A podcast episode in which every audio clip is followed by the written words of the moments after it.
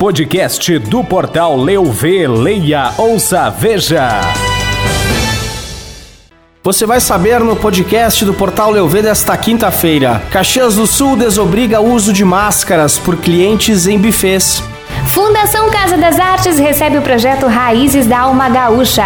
Fest Queijo, um dos maiores festivais gastronômicos da Serra Gaúcha, é lançado oficialmente. Chá das Mães para auxiliar a Liga de Combate ao Câncer de Farroupilha ocorre neste domingo. Alterações no trânsito para o Garibaldi Vintage desta sexta-feira. Destaques no estado. Governo do Rio Grande do Sul anuncia medida para diminuir fila de emissão de carteira nacional de habilitação. Destaques no país. Nenhuma criança ou adolescente morreu por efeito da vacina contra a Covid no Brasil.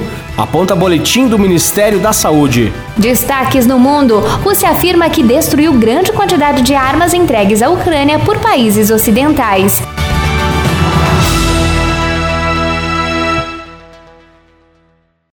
Olá, podcast do Portal Leuve está no ar. Hoje é quinta-feira, 28 de abril de 2022. Eu sou o Diogo Filipon. E eu sou Lilian Donadelli. E resumiremos em menos de 10 minutos os principais acontecimentos da Serra Gaúcha, do Rio Grande do Sul, do Brasil e do mundo. E a Prefeitura de Caxias do Sul publicou um novo decreto desobrigando o uso de máscara para os clientes que estiverem se servindo em bufês. Durante a manipulação e distribuição dos alimentos, o uso da máscara permanece obrigatório. Integrantes da diretoria do Sindicato Empresarial da Gastronomia e Hotelaria estiveram reunidos recentemente com o prefeito Adiló de Domênico e entregaram um documento com demandas da categoria, incluindo a desobrigação da máscara para os clientes clientes nos bufês. Apesar de ser tornado a máscara facultativa aos clientes, o prefeito entende o uso do item como importante tanto por uma questão de saúde, como no caso da Covid-19,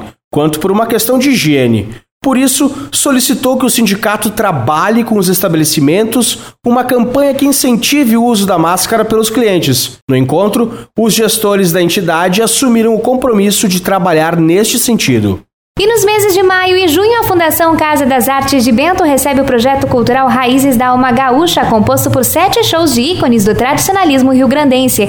O projeto é uma realização do DWR Produções Culturais, financiado via Lei de Incentivo à Cultura Estadual LIC Procultura, com patrocínio de Sensicia Limitada e apoio da Prefeitura de Bento através da Secretaria de Cultura e Fundação Casa das Artes. As apresentações do Raízes da Alma Gaúcha começam já no dia 4 de maio, quarta-feira, com o show do cantor, compositor e acordeonista Luiz Carlos Borges. Com 50 anos de carreira e mais de 32 discos gravados, o músico é considerado embaixador cultural do Rio Grande do Sul e já levou sua música para diversos países. No dia 5 de maio é a vez do grupo Tchê Barbaridade subir ao palco e mostrar ao público os seus consagrados sucessos musicais que embalam bailes pelo Brasil. E para fechar a primeira fase, e para fechar a primeira fase de apresentações do projeto, no dia 6 de maio, sexta-feira, o show fica a cargo do Grupo Cultural de Artes Nativas, Os Galdérios. Na segunda fase de apresentações, o projeto traz a Bento shows de Joca Martins no dia 11 e Tropilha Gaviona no dia 13. Para o mês de junho, na terceira fase de apresentações, é a vez do Grupo Rodeio no dia 1 e para finalizar o projeto, Beto Malheiros e Família Gaúcha no dia 2. Todas as apresentações serão realizadas sempre às 19h30 no Anfiteatro Ivo Antônio Da Rode da Fundação Casa das Artes de Bento Gonçalves e também pelo canal do YouTube da DWR. E Lilian foi lançada na noite desta quarta-feira a 31ª edição do Fest Queijo. O evento que marcou o lançamento oficial do festival foi realizado no Teatro Bourbon Country em Porto Alegre e reuniu a diretoria do festival, as soberanas, autoridades, representantes dos expositores, patrocinadores, apoiadores, imprensa e demais convidados. Durante todo o mês de julho, nas sextas-feiras, sábados e domingos, os visitantes poderão desfrutar de queijos nobres, vinhos e espumantes de qualidade. Serão mais de 100 produtos a serem degustados, além da diversificada culinária típica, como frios, pizzas, pastéis, doces e muitos outros. No total, serão cinco finais de semana, com muitas atrações, experiências, aromas e sabores da cultura regional. E Diogo, a Coordenadoria da Mulher de Farroupilha e o Gabinete da Primeira Dama, com apoio da Liga de Combate ao Câncer, promovem neste domingo, a partir das 15h30, no Salão Comunitário do bairro 1 de Maio, o Chá das Mães, evento beneficente que visa auxiliar os trabalhos da entidade. Os ingressos custam 30 reais e já estão sendo comercializados com as voluntárias da Liga e também no gabinete na coordenadoria, que fica no Centro de Atendimento ao Cidadão, na Rua 14 de Julho, no centro da cidade. Além do chá, as mamães presentes terão palestras, sorteio de brindes e um desfile especial.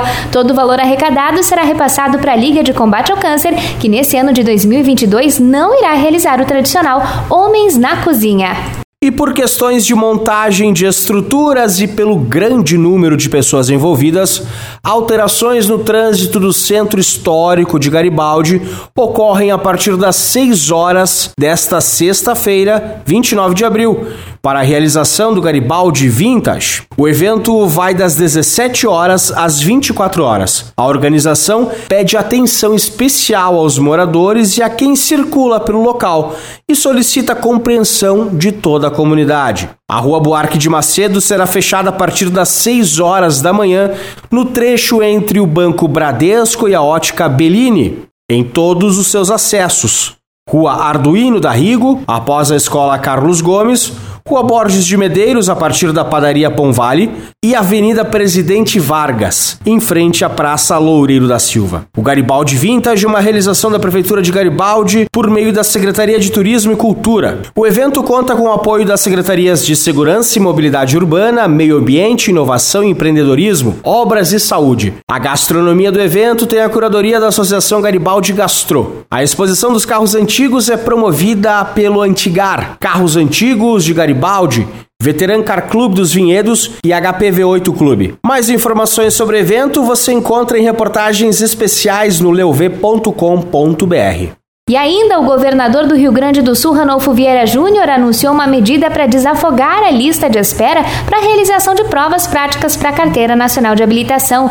O governo do estado disponibilizou mais de um milhão de reais para o pagamento de horas extras aos servidores para a aplicação dos exames aos finais de semana em expediente prolongado durante a semana. E Lilian, o último boletim epidemiológico sobre Covid-19 do Ministério da Saúde, publicado no dia 26 de abril, informou que nem nenhuma criança ou adolescente de 5 a 18 anos morreu em decorrência de efeito adverso da vacina. O Ministério investigou 38 óbitos notificados por governos estaduais e municipais. Em junho de 21, a Agência Nacional de Vigilância Sanitária, Anvisa, autorizou a primeira vacina para adolescentes a partir dos 12 anos. Já a vacina para os mais novos, de 5 a 11, foi aprovado em dezembro, mas a aplicação começou apenas em 2022. Em relatório divulgado pela manhã, apontou que foram registrados 3.463 casos de evento adverso após vacinação, na faixa etária de 5 a 18 anos. Destes, 87,9% foram eventos adversos não graves e 12,1% foram eventos adversos graves e 1,1% casos resultando em morte.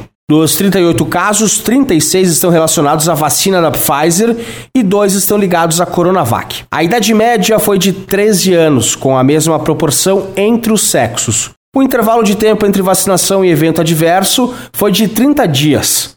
Quatro casos ocorreram após 30 dias, evidenciando uma relação temporal inconsistente de acordo com a classificação de EAPV, disse o Ministério. Após a investigação dos casos, os 38 óbitos notificados foram avaliados e classificados como reações coincidentes ou inconsistentes, 23, inclassificáveis devido à necessidade de informações, 13, e dados conflitantes em relação à causalidade, 2. No mesmo boletim, o Ministério reforça que as vacinas são seguras e apresentam um excelente perfil de risco-benefício, já tendo gerado um impacto extremamente positivo na saúde da população brasileira, com a redução expressiva dos casos, internações e óbitos pela doença, assim como os números divulgados. E pelo mundo, o Ministério Russo da Defesa afirmou nesta quarta-feira que destruiu uma grande quantidade de armas fornecidas à Ucrânia pelos Estados Unidos e os países europeus durante um bombardeio no sudeste do país. A nota não informa o tipo de armamento destruído no ataque. O exército russo também afirmou que bombardeou 59 alvos na Ucrânia. Desses, 50 abrigavam tropas e quatro eram depósitos de munição. O anúncio acontece após a reunião na terça-feira de representantes de quase 40 países países na Alemanha a convite dos Estados Unidos para discutir sobre como reforçar a defesa da Ucrânia. Estados Unidos, Reino Unido, França e República Tcheca se negaram inicialmente a fornecer armas de ataque à Ucrânia, mas mudaram de opinião. O exército ucraniano reconheceu nesta quarta-feira que as tropas russas avançam no leste do país e conquistaram várias localidades da região. O Ministério Russo da Defesa não comentou a informação. Com informações para o podcast do Leo V, Lilian Donadelli. Para o podcast do portal Leo V, Diogo Filipon. Podcast do portal Eu V, leia, ouça, veja. Podcast do portal Leu V, leia, ouça, veja.